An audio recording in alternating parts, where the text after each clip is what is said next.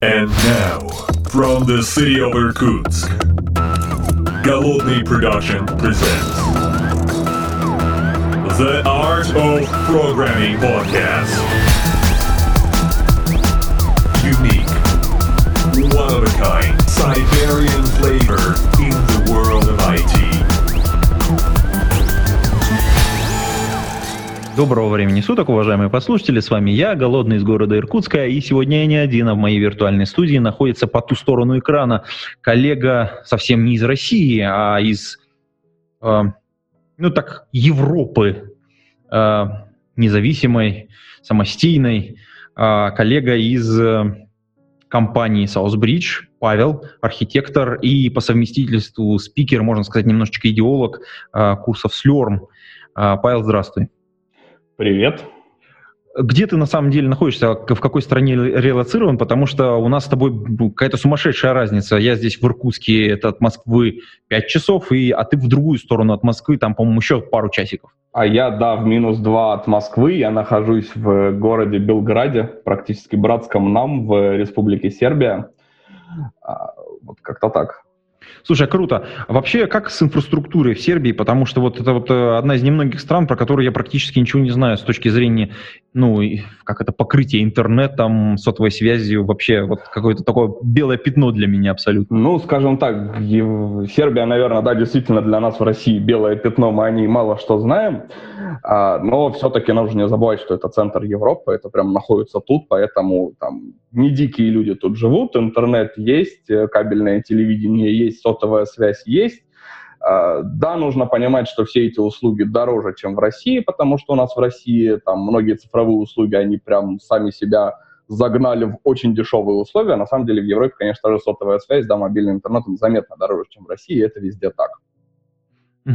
Слушай, а вот вообще в целом э, качество услуг, э, оно, как ты можешь сравнить с российским? Ну, то есть вот у нас есть там типовое потребление интернета, да, то есть ты, ну, в принципе, понятно, что у нас цены очень низкие, но при этом как бы вот мы приблизительно вот какой-то вот объем трафика потребляем, есть какое-то вот, э, ну, там, сравнение вот с европейскими, ну, по крайней мере, вот именно там, где ты сейчас... Ну, вот я могу сказать по Сербии, да, именно про качество услуг. Качество услуг тут откровенно оставляет желать лучшего.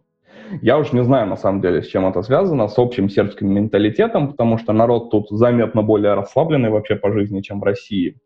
Может быть, это, в принципе, такое, знаешь, ну, они по развитию находятся э, вот как мы в начале 2000-х. То есть вот, вот ну просто, просто можно сказать, что Сербия от России отстает. То есть Россия отстает там от каких-то лидеров да, мировых, а Сербия отстает от России.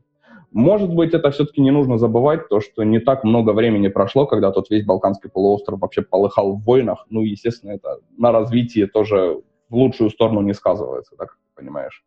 Ну да, опять же, то есть как бы если России повезло немножечко с ресурсами территории, то как бы в Сербии там все со всех сторон зажато, и ресурсов-то не особо много есть, за счет чего развиваться. Наверное. Кстати, вот у меня к тебе вопрос. А ты вот, э, я так понимаю, регулярно наведываешься к нам сюда, в Россию? Да. А как вообще вот это вот трансфер осуществляется? Я так понимаю, просто это перелеты или там при, это прямые? перелеты. Тут Белград-Москва сообщение очень хорошее. У нас на самом деле даже не только Белград-Москва. По-моему, есть прямые в Белград-Питер, Белград-Краснодар. Ну, то есть Россия на самом деле связь довольно хорошая. А, и тут два момента, наверное, которых я хотел бы затронуть. Вообще, чтобы, чтобы было понимание о том, что, что такое Сербия и почему я тут.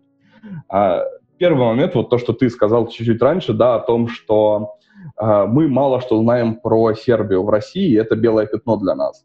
Вот это очень удивительная ситуация, потому что сербы очень много знают про нас, про русских. И вообще вот если есть место где-то в мире, где русских очень любят, то оно находится вот здесь, в Сербии. Это удивительное чувство, это, наверное, то чувство, которое могут чувствовать американцы, знаешь, в некоторых странах. Ну, есть такое отношение, американцев любят. Например, там, не знаю, где-нибудь на Филиппинах, да, американцев любят, вроде как говорят. А я такого никогда не испытывал. Мне как бы повезло а или не повезло родиться русским в России, для нас это сложно. А вот Сербия — это то место, где тебя любят просто потому, что ты говоришь, что ты из России. Очень много людей, которые начинают относиться к тебе прям, о, Россия, я так люблю Россию, так люблю русских, как вы там, там, бла-бла-бла. Я никогда не был, но мечтаю побывать, или я там однажды был в Москве, очень красиво, очень круто у вас и так далее. Вот, то есть сербы, правда, русских очень любят, и вот прям у нас почему-то любовь а, односторонняя. То есть они нас любят, а мы про них ничего не знаем. Не знаю, как так вышло. Необычно, необычно, согласен.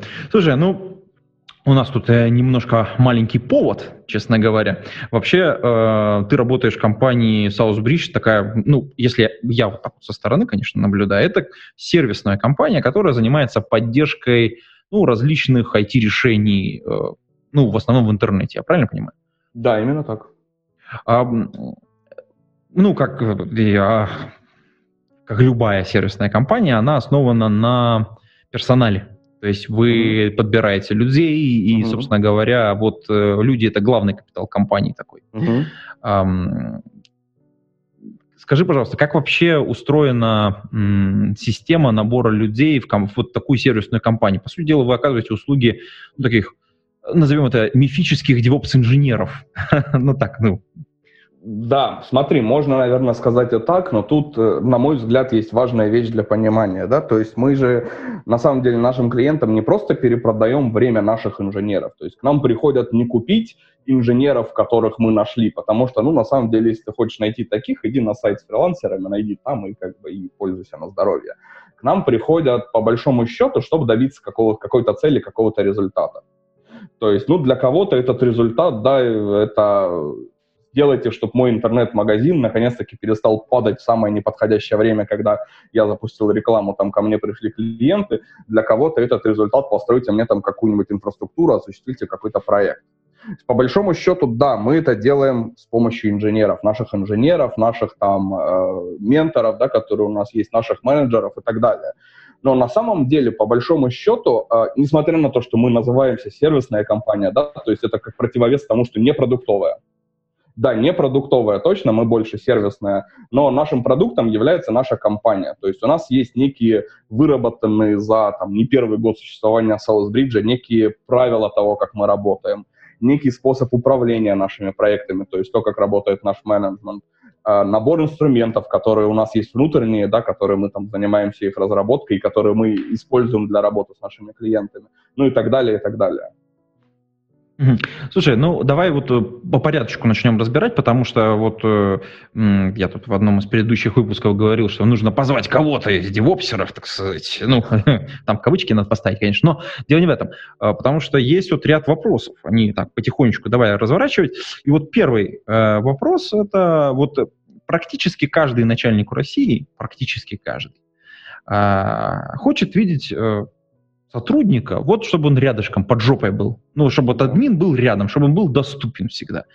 А у вас э, принцип э, такой современной IT-компании, где, в принципе, все сотрудники работают удаленно. И первый инструмент, который вы, с одной стороны, предоставляете, ну, как бы так завуалировано, не сразу, непонятно, да, это так, удаленные сотрудники. Я так понимаю, что у вас, в принципе, все сотрудники работают удаленно. Да, у нас есть э, ну, офис, наша штаб-квартира, да, юридический адрес, и в нем сидят э, наш отдел бухгалтерии, там несколько человек. Вот, вот все, весь офис Southbridge, все остальное удаленно.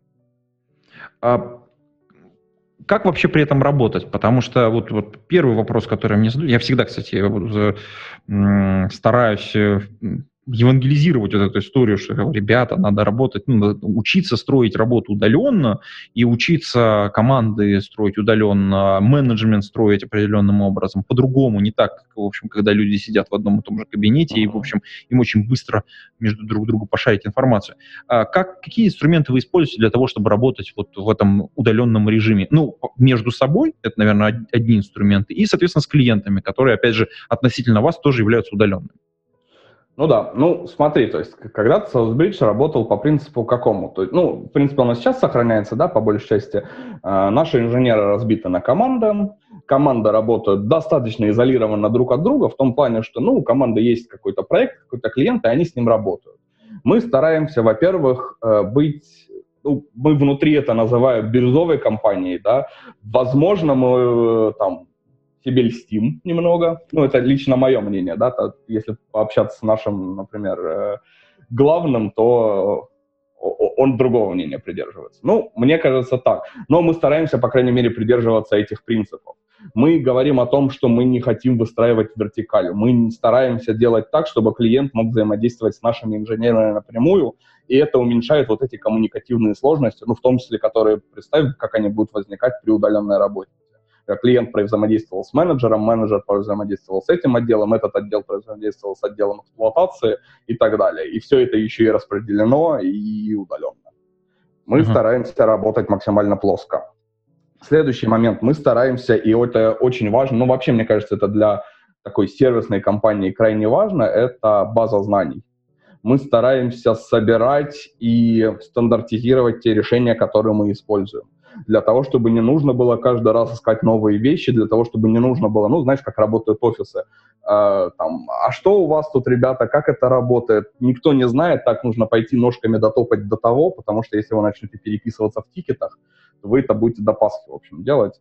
А, а, а тут ты ножками дотопал, в общем, узнал, и как бы нормально. Вот мы стараемся делать так, чтобы не нужно было никуда топать. Топать нужно в одно место, в нашу там базу знаний, да. Если в базе знаний нужная информация тебе не, не нашел, то будь добр, запиши ее туда. Ну, то есть разберись и запиши ее туда, скажи коллегам, что, коллеги, теперь это есть тут. То есть мы О. очень сильно стараемся концентрироваться на вот Угу. Слушай, вот по поводу, кстати, базы знаний, что вы используете в качестве инструмента? Потому что вот я совсем недавно разговаривал с ребятами, ну, у нас был серьезный разговор на эту тему. Э, то есть э, есть ребята, которые используют, ну, например, там Confluence или там внутри там GitLab создают э, там какое-то подобие, там есть самописные какие-то системы, ну, очень часто википодобные всякие истории. Что используете вы? А у нас исторический инструмент, на самом деле, для многих задач один, это Redmine.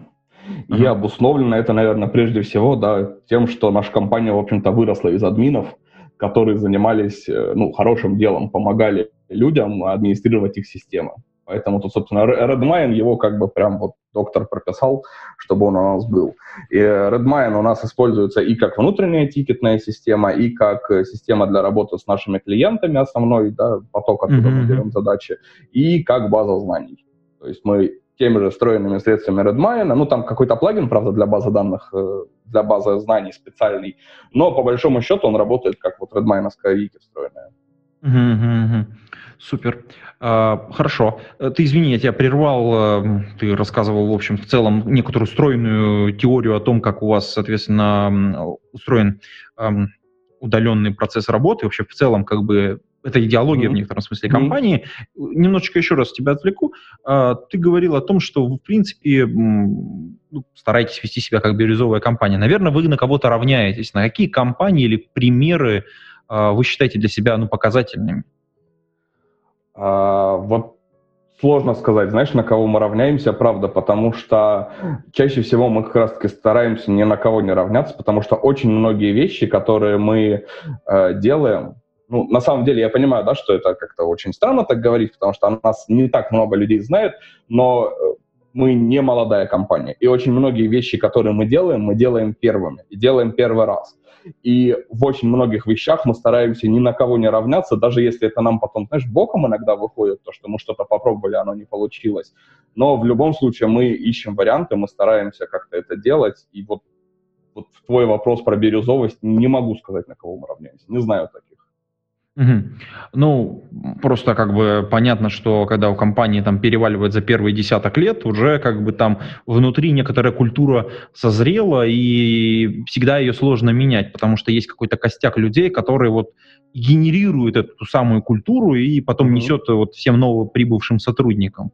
А, просто вот было интересно, как вот эта вот внутренняя культура созревала. Были ли какие-то моменты, которые вот прямо ну, меняли культуру внутри компании очень сильно? Были, гарантированно были. Это вот как раз-таки решение отказаться от какой-то вертикали и делать ее более плоской. Знаешь, только какая проблема? Я при этом во всем в Саусбридже не присутствовал еще. Ага. Я знаю историю о том, как, как у ребят это происходило и что там примерно происходило, но, наверное, будет не очень честно, если это буду рассказывать я, потому что я тут сейчас наплету свои какие-то версии происходящего, а было все не так. Слушай, ну, отлично, мы тогда оставим эту историю, так сказать, за кадром, а потом, если будет при случае, воспользуемся, так сказать, очевидца, так сказать, опросим. А, хорошо. Ну вот, это вот один целый такой блок, который позволяет вам работать удаленно. А, я так понимаю, если вы работаете в каких-то группах небольших рабочих, да, а, ну и, соответственно, клиентов втаскиваете в эти рабочие группы а, напрямую, то вот таких э, слаженных боевых групп э, должно быть не так много. Ну, в смысле, они должны быть не очень большими, с одной да. стороны, а с другой стороны, их должно быть не так много, чтобы можно было как-то их там миксовать, условно говоря, и как-то ими управлять более-менее, визуализировать их работу. Да, все именно так. На самом деле, тоже, опять же, практическим путем было выяснено, что э, ну, адекватный размер для нас группы инженеров это три человека, потому что два человека это еще не группа, это некая там прямые договоренности, знаешь, и там люди как-то договорились, а потом кто-то кто что-то забыл договоренности, кто-то решил там поступить своим путем. В общем, короче, это не составляет коллектив два человека. При этом делать группы сильно большими – это плохо, потому что тогда очень много ресурсов уходит на коммуникацию. А вот три человека из практического опыта – это прям вот то, что нужно. Угу. А по поводу количества групп, да, их небольшое количество, но на самом деле, наверное, до каких-то разумных пределов, ну, то есть мы не говорим, да, о сотнях групп, наверное, мы о таком, скорее всего, никогда просто еще не задумывались, поэтому тут сложно говорить, но, в принципе, скейлиться до нескольких десятков групп, я думаю, что мы можем, наша система это позволит без каких-то особенных там проблем. А вот, э, кстати, тут очень важный момент. Вот мне кажется, я чуть-чуть вот, эм, зацепил, но сейчас вот мы попробуем это раскрутить. А, ты все время говоришь об инженерах. И да. это вот, мне кажется, очень важная штука, потому что вот а, есть а, такая как бы история. Раньше все время говорили, я программист, я администратор. И вот, вот это, мне кажется, сначала пропало слово администратор. Точнее, оно начало пропадать, начали заменять разными странными словами. Э, появились такие прям вакансии, которые там называются там, DevOps, инженер, там еще что-то вот такое, да. А вот э, интересный вопрос. Я так понимаю, что внутри вашей компании вы вот эти все приставки все убираете и просто используете слово инженер, вот такое вот классическое. Да, именно так. А, я сознательно не использую никаких других слов, кроме инженеров, причем я стараюсь на самом деле и по отношению к администраторам так говорить, и по отношению к разработчикам так говорить. Обусловлено, э, это на самом деле в нашей компании это началось недавно, да, то есть где-то, наверное, два, может быть, полтора года назад мы заметили, что администраторы, как будто бы становятся не так важны в современном мире, и как будто бы мы, как компания, которая состоит из администраторов, системных администраторов, мы становимся не так нужны на рынке, потому что люди хотят чего-то другого. Наши клиенты приходят к нам за чем-то другим. И мы начали думать о том, что на самом деле то, что хотят от нас клиенты, это по большому счету, чтобы мы да, мы занимались администрированием систем, но еще, чтобы мы были в это же самое время какими-то системными разработчиками, занимались разработкой для них платформ, э, решений, там, пайплайнов, CI/CD и так далее. А еще они хотят получать от нас какие-то консультации по поводу процессов, знаешь, чтобы мы то же самое, как компания, занимались, там, помогали им выстраивать коммуникации, помогали им выстраивать э, правильный там workflow и так далее. И так получилось, что да, мы постепенно, мы все еще находимся на этом пути, но мы постепенно превращаемся из э, компании админов в компанию инженеров. Мы все стараемся развиваться в разработке, мы стараемся э, нашу разработку развивать в администрировании, мы стараемся друг друга проникаться, ну и так далее. Слушай, ну я вот э, тут недавно как раз э, говорил о том, что это как это это дополнительная компетенция у разработчика, она должна быть. Он не может быть просто разработчиком в вакууме. У него должны быть компетенции эм, и понимание того, как его продукт будет эксплуатироваться. Без этого, потому что ты не можешь написать хороший код на самом деле. Ну, в смысле, код ты можешь написать, а вот как он будет работать, э, хорошо или плохо, очень часто зависит от каких-то таких архитектурных решений, которые ты принимаешь. А это как бы без практики применения, в общем, наверное, не очень. Именно так. И это то же самое валидно и со стороны Ops. А, ребят, потому что ты не можешь создать хорошую инфраструктуру, когда ты не понимаешь задач, которые эта хорошая инфраструктура будет решать, когда ты не понимаешь, что за код там будет работать, а кто этот код будет писать. Да, мы сознательно, наша компания, возможно, ориентируется на то, что наш код будет писать гении программирования, они будут писать на чем-то низкоуровневом, и их нужно просто запустить. Или мы сознательно ориентируемся на то, что мы набираем некий джунов, и наша платформа, наша система должна нивелировать то, как пишут джуны, соответственно. То есть в обе стороны это валидно. Мы друг без друга, без знаний друг о друге, об областях друг друга не можем существовать. Угу. Хорошо. Давай вернемся опять к инженерам, потому что вот мне тут, тут возникла интересный вопрос, э, потому что вот, э, собственно говоря, мы поводом-то для нашей встречи является такой курс не курс, а как бы это сказать, вот интенсив, интенсив. не интенсив, а, слерм СРЕ, и вообще вот эта приставочка SRE, а, которая, собственно говоря, ну, в, ми в миру расшифровывается, расшифровывается как сайт Reliability Engineering или там uh-huh. инженер, ну, в зависимости от того, к чему это применяется, да, эм, это же такая лычка определенная для инженера или нет? Я думаю, это становится определенной лычкой в современном мире. В России просто до этого еще очень плохо дошло вообще SRE движение до России. В мире, да, мне кажется, да. То есть в России сейчас у нас все еще не все перешли к тому, чтобы повесить себе лычку DevOps-инженера, знаешь, там все админы, да, и получить прибавку к зарплате. Некоторые до сих пор сидят как бы на своей старой зарплате и не могут догадаться переименоваться в DevOps. А мы тут... Хорошая шутка, мне нравится, да. А мы тут говорим про SRE, как бы. Так что, но вообще, на самом деле, да. Да, это такая же штука, которая прям, ну, плюсик в карьеру, скажем так. Угу. А, в чем основные компетенции, давай будем так говорить, SRE-инженер? Ну, то есть это какая-то тавтология, конечно, масло масляное, но вот... Давай мы скажем так, что по большому счету, да, если вот вернуться немножко назад к нашему интенсиву, то, чему мы хотим научить людей, это прежде всего не то, как быть SRE-инженером. Потому что на самом деле SRE-инженеры — это очень-очень скилловые ребята. Это те ребята, которые очень хорошо шарят в системном администрировании, в том, из чего все это состоит, как оно работает, могут это натюнить. А в случае, если их инструментов недостаточно, тех, которые есть, написать свои собственные. То есть, с другой стороны, это еще ребята, которые очень хорошо шарят в э, программировании. Но тут вопрос в том, что если ты найдешь таких суперскилловых ребят и посадишь их в отдельный отдел, у тебя ничего не заработает. У тебя будут очень скилловые ребята, которые сидят в своем отделе и на всех, э, всех кроют матом вокруг, потому что все остальные недостаточно скилловые. Тут скорее вопрос, а как сделать SRE как сайт Reliability Engineering, как направление в своей компании. Для этого, да, одно из, одно из вещей, которые тебе понадобятся, понадобятся скилловые люди. Понадобится специальный механизм анбординга, понадобится их как-то учить, потому что ну, IT-специалистов в принципе мало, а когда мы говорим об IT-специалистах такого уровня, тут уж скорее их нужно растить. Но тебе понадобится в том числе и процессы которые вот эти SRE-процессы, которые произошли когда-то в Гугле, которые Google придумал для того, чтобы работать это у себя внутри, и сейчас активно выносит это наружу.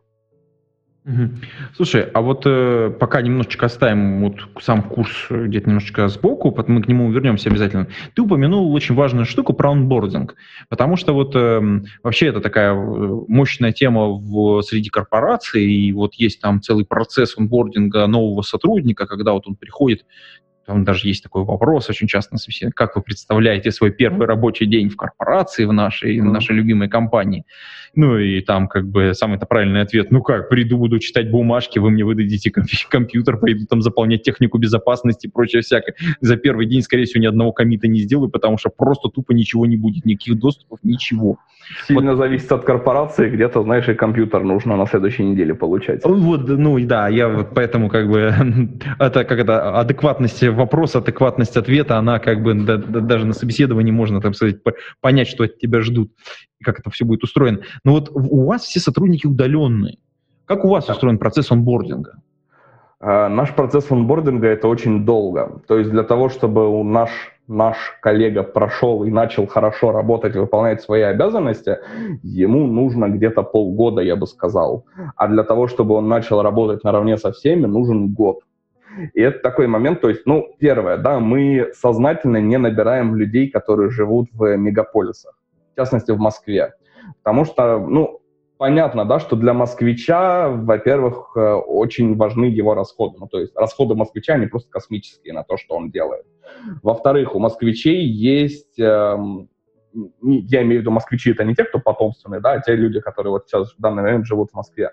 У них там есть э, довольно большое поле для работы, и в Москве на самом деле люди борются за то, чтобы там подхватить себе сотрудников как бы там э, самыми разными уже способами, в том числе и не очень приличными, на самом деле, с которыми мы в том числе сталкивались от наших конкурентов, но не суть.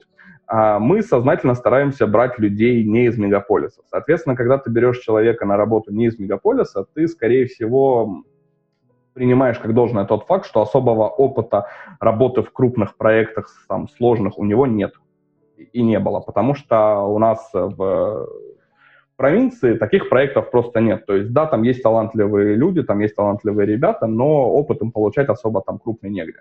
Мы понимаем, что мы, когда берем такого человека, мы в первую очередь берем на себя ответственность за то, чтобы его научить и дать ему такой опыт.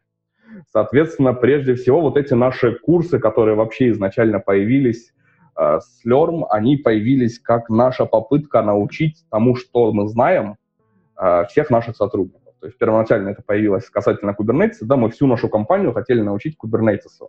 Поняли, а, ну... что это сделать Ага. И если я правильно понимаю, то есть там у вас есть Slurm Kubernetes отдельный, потом Slurm DevOps э, Junior, да, потом вот, собственно, вот Slurm, собственно, SRE, про который мы сейчас вот зацепились. Да. Угу. То есть первый был Kubernetes. Первый был гарантированно Kubernetes, да, это была наша попытка научиться ну, вот наши внутренние компетенции, да, у тех, кто разбирался, передать, э, расширить их на всю компанию. Угу. Ну, окей, то есть вот полгода вот э, новый сотрудник, он постепенно начинает обучаться внутри, mm-hmm. я так понимаю, через вот эти курсы, а дальше он как, он попадает в какую-то рабочую команду, то есть вот из этих а, трех человек, мы, или... Мы изначально вводим человека в рабочую команду, то есть как, когда команда состоит из трех человек, да, это очень отличный повод э, взять двух человек, э, одного ведущего, одного э, среднего уровня, скажем так, специалиста, и добавить к ним человека нового. Ну, то есть, грубо говоря, это, конечно, не совсем там э, понятие какого-то эникея, да, но, грубо говоря, джун-инженер.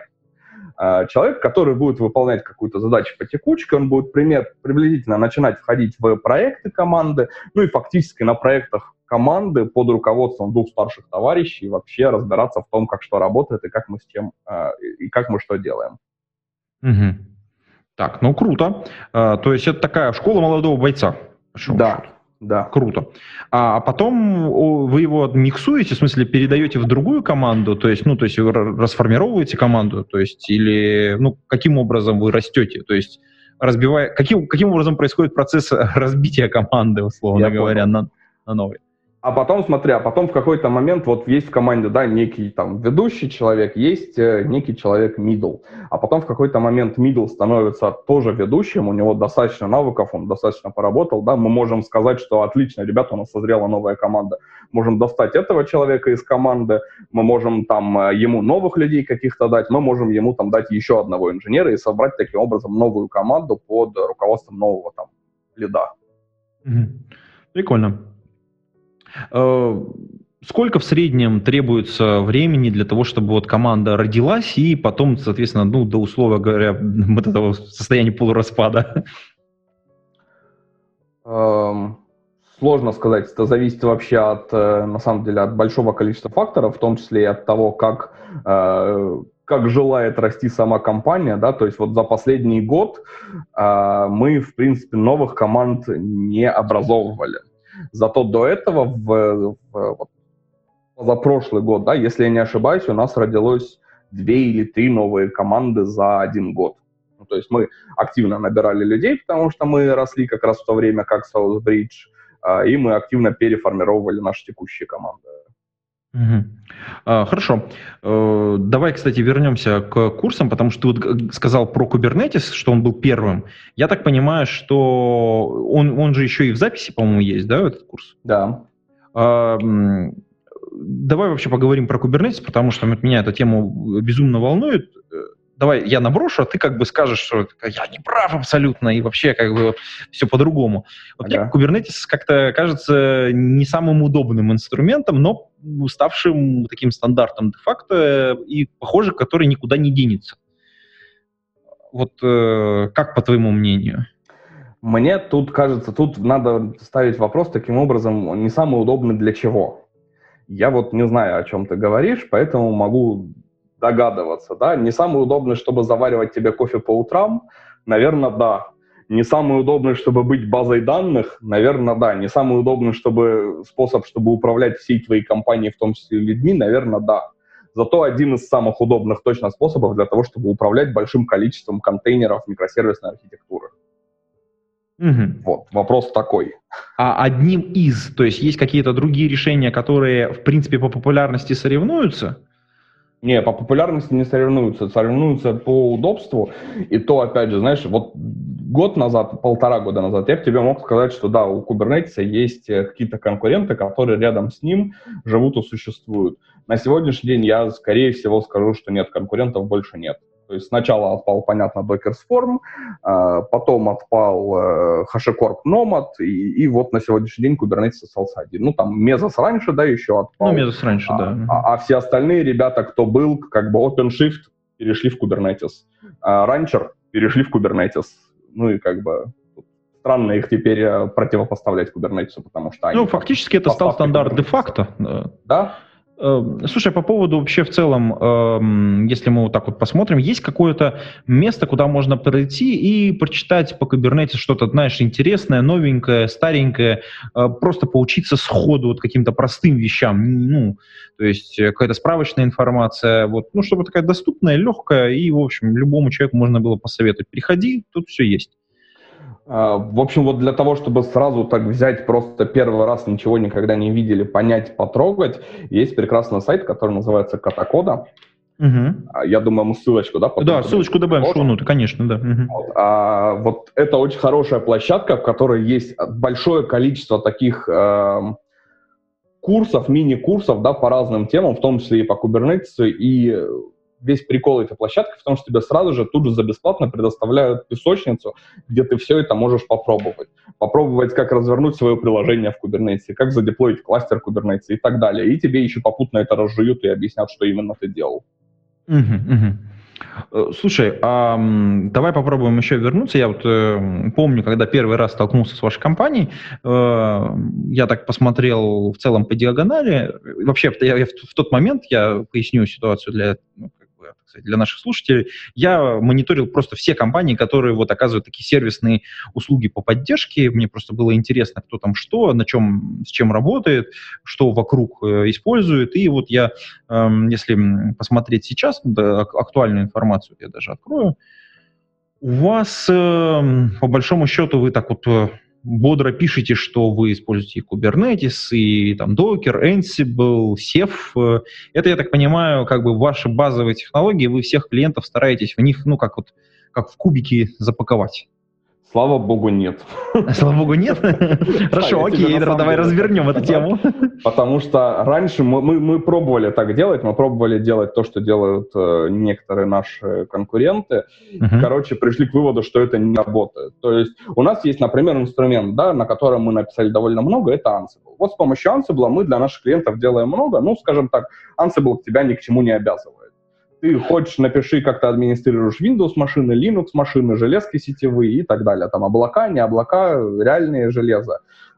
Ну, Ansible — это просто удобный инструмент писать скрипты, чтобы не на баше, скажем так. Uh-huh. А вот э, другие вещи, как Kubernetes, да, мы пробовали, когда к нам приходит человек, говорит, хочу, чтобы мой сайт работал отказоустойчиво. А мы ему такие, а давай, дорогой друг, тебе поставим Kubernetes. Он говорит, а давайте, я читал, это что-то клевое. Мы ему говорим, ну, чтобы было отказоустойчиво, вот три мастера, Ingress ноды входящие, сколько-то worker нод, короче, вот тут будет это запущено, вот тут это. Человек такой смотрит, говорит, я хотел сайт с носками, чтобы не падал под клиентами. Что вы притащили? Вот, и, и вот такая концепция, затащим всех в Kubernetes, потому что мы его знаем, нам удобно, мы от нее отказались. Mm-hmm. Теперь мы скорее работаем наоборот. К нам приходят люди, говорят, мы хотим Kubernetes, а мы с ними пытаемся провести беседу разъяснительную по, по поводу того, зачем вы хотите Kubernetes uh-huh. а точно ли он вам нужен, а точно ли нельзя никак без него, потому что когда ты в свою компанию вносишь Kubernetes, ты автоматически или привязываешься к такой сервисной компании, как мы, а, и, и несешь нам деньги всегда теперь.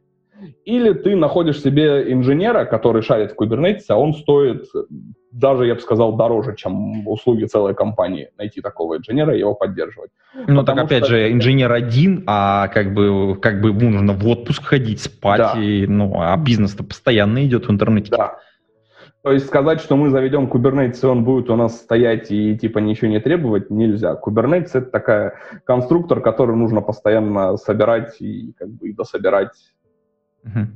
Слушай, а вот ранее ты упоминал чуть-чуть левее э, Ansible.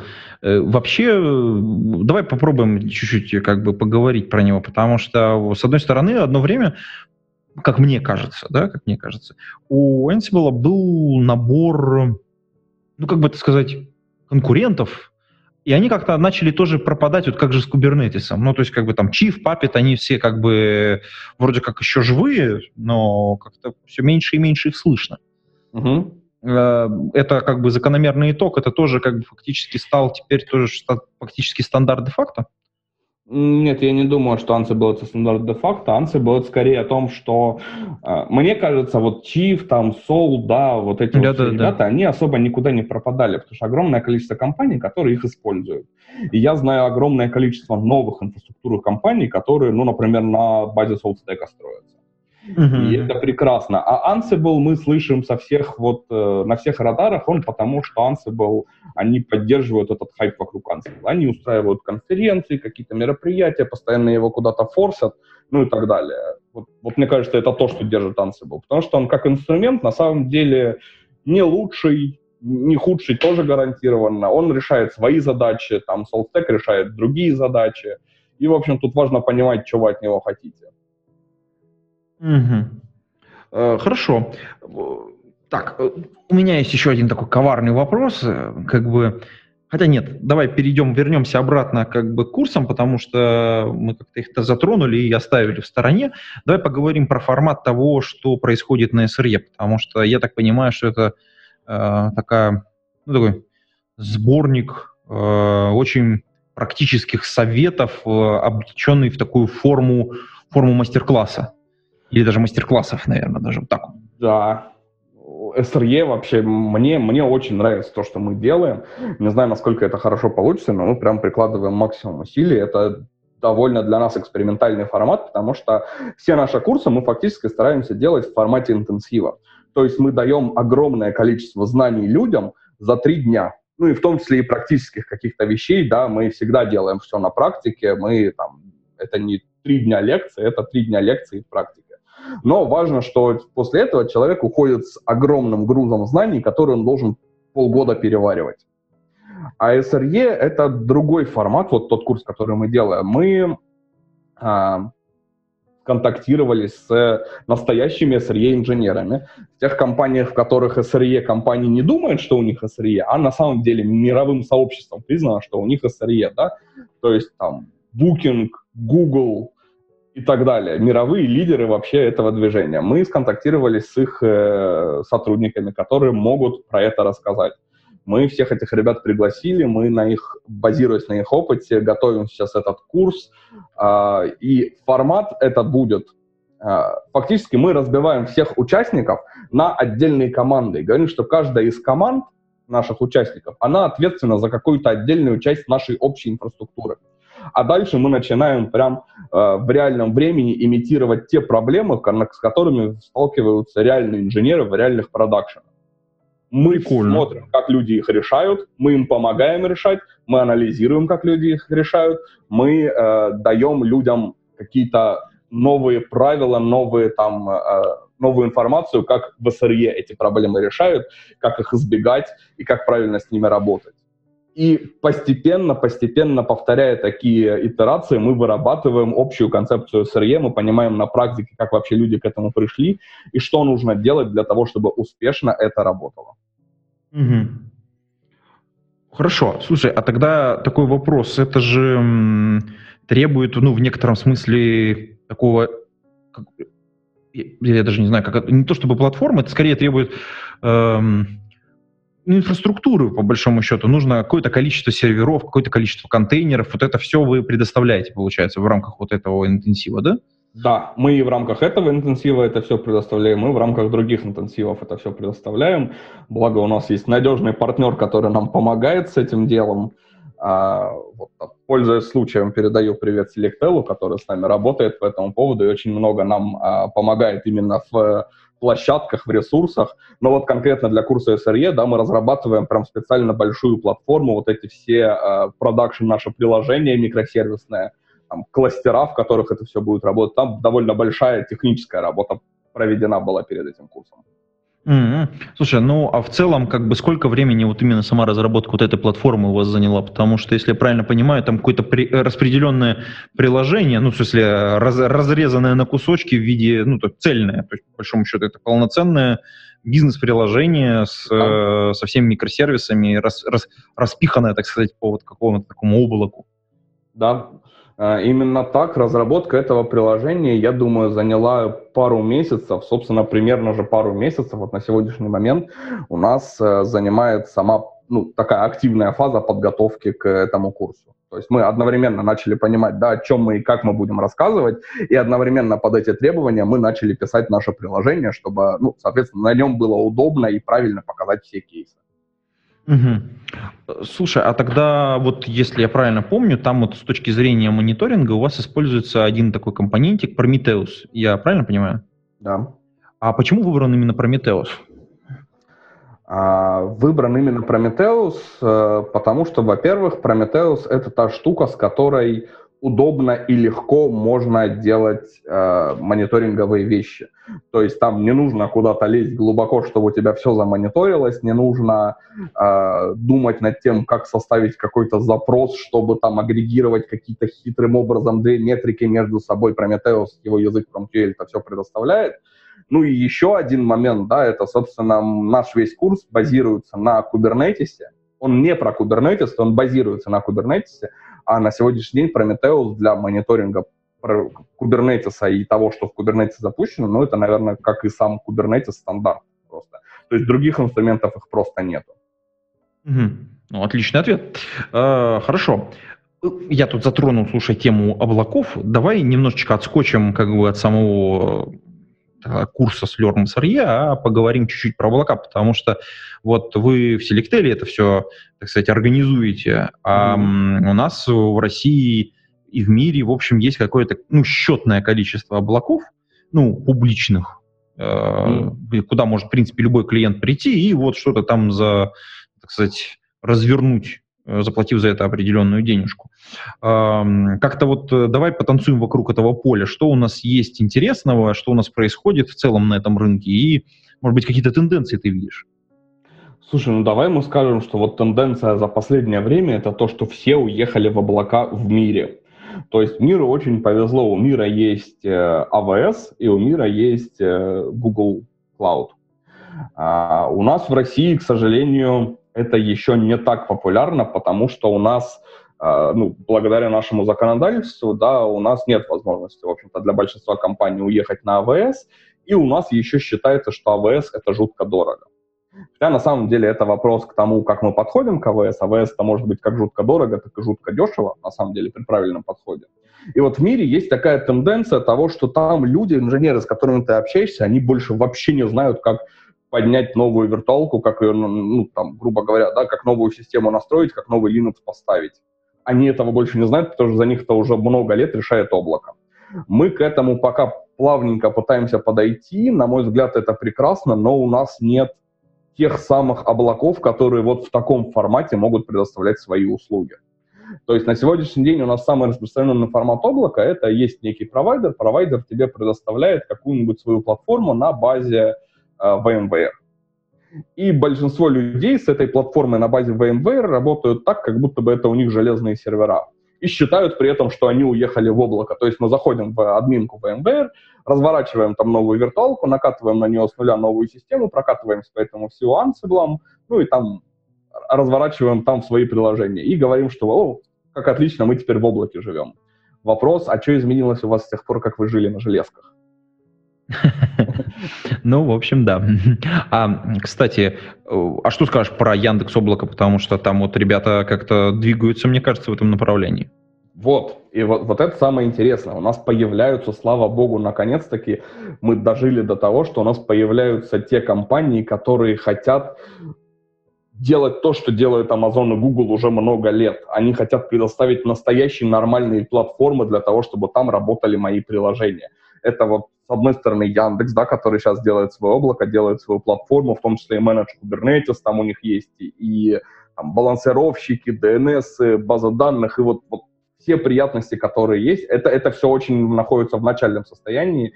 Есть Mail, да, который делает ну, похожую вещь, она похоже пытается развивать свое облако, там тоже будет много сервисов, и, на мой взгляд, это прекрасно. Я надеюсь, что вот эти вот ребята, там, возможно, еще у них, да, есть какие-то конкуренты, тот же самый Крок, делает некую похожую платформу, да, ну, Крок там вообще они делают AWS-совместимую платформу, то есть они даже не пилят отдельных инструментов, а с помощью инструментов AWS ты можешь управлять платформой Крок, и это как бы очень удобно. Я надеюсь, что вот эти ребята рано или поздно с рынка вытеснят всех тех, у кого это жуткое в VMware там 2003 года стоит, и мы наконец-таки вслед за всем миром въедем в нормальные облака и заживем по-человечески. Угу. Э, так, слушай, ну Тут хороший вопрос. Въедем в облака. Оно же все связано еще и с деньгами, то есть как бы с обслуживанием. И, ну, конечно, в головах, конечно, очень много всего, но вот э, АВС, понятно, в России не будет. А, mm-hmm. как бы по, по, по политическим, наверное, моментам, да, скорее не чисто техническим. Вопрос, э, ну, то есть как бы как наш российский рынок будет поделен между крупными игроками, которые как бы вот распилят собственно говоря, вот это, вот это облачное пространство. Ну, ты вот уже перечислил нескольких игроков, то есть и Яндекс, и Mail, и Крок, ну, Крок совершенно замечательные ребята. У них, по-моему, кстати, облако-то свое достаточно давно уже. Да. Эм, как ты думаешь, вот тут наш интернет, он немножко подзакроется, так сказать, еще чуть больше, чем он, так сказать, сейчас закрыт? А, я не думаю, что это какое-то прямое влияние на закрытие нашего интернета. Э, наш интернет закрыт чем? То, что у нас есть э, глобально навешенный детский контроль на все население, ну, то есть, грубо говоря, да, у нас э, умные люди, которые сидят наверху, посчитали, что в нашей стране живут все дети, и там умные дяди лучше знают, что нужно детям смотреть, а что не смотреть. Но, но это так работает, да, у нас по большому счету на интернете просто детский контроль навешен. Это не какой-то фаервол глобальный, который не дает нам выйти, это не какое-то отделение нашей сети от всей мировой сети, как это сделано там, в какой-нибудь Корее. Э, это не то же самое, это детский контроль. Я себя не ощущаю ребенком. Вот когда я нахожусь в России, да, я себя ощущаю взрослым человеком, который сам может решить, чем мне смотреть, чем мне не смотреть. Я беру, включаю VPN, ну и как бы клал я на, на, на все эти вот экраны. Ну, я это разделением нашего интернета э, на наш и не наш. Слушай, ну, кстати, вот мы сейчас затронули тему э, вот этого вот ребенка и взрослого, да, давай чуть-чуть опять же в сторону уйдем немножко, хотя хочется вернуться вот к, к инженерным практикам и вот этому всему э, мясу, но я, насколько вот могу судить, у вас э, на Хабре есть э, совершенно замечательный блог, где есть набор статей как раз именно по психологии. Ну, то есть про, ну, там и про выгорание есть, угу. и про, там, собственно говоря, ну, некоторые там психологические как бы истории внутри. А, мне вот интересно, почему такое вот направление? Ну, с одной стороны, понятно, вы там технологическая компания, у вас есть, ну, прекрасные статьи чисто технологические, кстати, там ты, как раз я узнал про Slurm SRE курс, Э, там у вас была статьечка не так давно. Угу. Вот, но вот есть прям такое большое внимание вот уделенное именно психологии. Почему? А, я бы сказал, знаешь, да, вот так. Есть э, много вещей, которым мы стараемся уделять внимание, которые соприкасаются с техническими вещами, соприкасаются с нашей технической IT-тусовкой, но не напрямую. Вот психология — это одно из таких направлений, которое нам в компании интересно. А, э, это не то, что мы там э, после работы все собираемся, знаешь, и занимаемся психологией, пишем диссертации в тайне. Это не так. Это у нас есть специальный человек, который для нас пишет такие статьи, как бы писатель, ну, хороший, талантливый человек на самом деле, который взял такую область и сказал, ребята, а вам интересно было бы об этом читать? Мы сказали, очень интересно, и у нас есть даже такие проблемы. Там проблемы с тем же самым выгоранием, мы с ним встречаемся. Я его видел своими глазами, я видел своими глазами, как люди не могут больше работать, ну, ну вот так, хорошие люди, не лентяи, не разгильдяи, тех, которых мы нанимали, которые были хорошие люди, и как бы мы сказали, да, нам это очень интересно. И он начал писать. Ну и, соответственно, то, что это выходит на Хабре, там, знаешь, были комментарии от комьюнити о том, что вы такие статьи типа пишите в Космополитен. А будет известно комьюнити, что это как бы не наше было решение, а решение руководства Хабра слиться вместе с э, вот той второй площадкой, да, Geek Times, если не ошибаюсь, она называлась. И Хабр теперь не чисто техническая площадка, а на Хабре есть нетехнические как бы разделы, и мы пишем туда, и, и, и вот на эти интересные темы.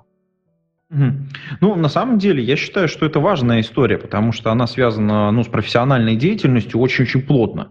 И э, вообще, как бы, ну, выгорание это такая очень серьезная и серьезная история. Она, в общем, чревата очень многими последствиями крайне неприятными, а учитывая, что э, нездоровая атмосфера во многих коллективах присутствует, а, а в некоторых случаях даже ты не можешь проконтролировать эту ситуацию. Вот она кстати, ваша компания усложняется тем, что вы работаете удаленно, и, соответственно, диагностика состояния своего сотрудника, она как бы, ну, реально очень сильно усложнена. То есть, соответственно, mm-hmm. человек, который работает удаленно, он вообще должен очень чутко следить за вот этим внутренним состоянием, а насколько я, ну, там, так сказать, сколько у меня ресурсов еще осталось, насколько я восполняю ресурс за счет, э, так сказать, своего отдыха, насколько я готов еще, так сказать, вложиться в работу или там мне вот нужно срочно сходить в отпуск. Вот это такая, мне кажется, очень важная и с профессиональной точки зрения, в общем, тема. Да, точно. Ты затронул вообще очень хороший, на самом деле, момент. Ты сказал, в коллективе не очень хорошая атмосфера. Ну, ну, ну как-то так, да, сформулировал? Ну, да, вот, там бывает. Знаешь, а основное зло в том, что чем лучше в коллективе атмосфера, мне кажется, тем больше его участники подвержены выгоранию. Потому что когда ты работаешь, тебе нравится твоя работа, тебе нравится... Так прет. Ты работаешь еще больше, еще больше, еще больше. Да, да, да, да. А да, через да. год ты такой проснулся однажды и понял, что все, ты больше не можешь. Вот с сегодняшнего утра ты больше на работу физически пойти не можешь. Это, кстати, тоже, это, это другая крайность этой же самой истории. Я согласен с тобой абсолютно, да, она тоже, тоже бывает. Когда ты просто вот, ну, отдал все. Угу. И, да, и внезапно, а, а самое, самое, что противное, что ты осознаешь в какой-то момент, что а, а, а для себя-то ты ничего не сделал, черт возьми. Да. И мимо жизнь как-то проходит, и ты такой, оп, и вот там срывы бывают, конечно, жесткие. Ну, слушай, какая-то грустная тема. Давай, э, у нас, мы, в общем, времени достаточно много уже уделили разным темам, попрыгали тут обо всем, поговорили. Э, но мне кажется, надо вот такое какое-то логическое завершение сделать. Вот если бы ты сейчас вот напротив тебя сидел э, не я удаленно, да, с другой стороны монитора, а коллега, который с тобой не работает, ну, вот в баре выпиваете пиво, и вот он говорит, хотелось бы чего-нибудь почитать такого, знаешь, чтобы вот немножко, так сказать, было бы вот полезно угу. и профессионально, и, в общем, как-то поразвиваться чуть-чуть. Вот что бы ты ему посоветовал? Смотри, мы вот тут говорили, да, об инженерах, о том, что, ну, я думаю, что э, опсам нужно расти в направлении dev, dev расти в направлении ops и, и становиться инженерами. А вот для инженеров, которые уже стали инженерами или там в процессе этого, я бы еще посоветовал расти в направлении менеджмента и понимания бизнеса. То есть очень важно, чтобы эти инженеры, которые у нас получаются, они понимали, а для чего они инженеры, что они делают. Они делают продукт, который зарабатывает деньги. Вот с этой точки зрения я бы посоветовал читать э, бизнес-книги. Тот же самый, например, Deadline, да, очень популярная у нас э, mm-hmm. книжка. Том Демарко, Какие, да. Mm-hmm. Да, какие-нибудь книги э, Голдрата, например, то есть там критическая цель, да, вот. вот ну, вот самая такого. первая цель, потом цель 2, mm-hmm. ну и так далее, да, они там сразу, наверное, критическую цепь э, читать сложновато будет. Ну, в смысле, там, без контекста как бы она. Ну да.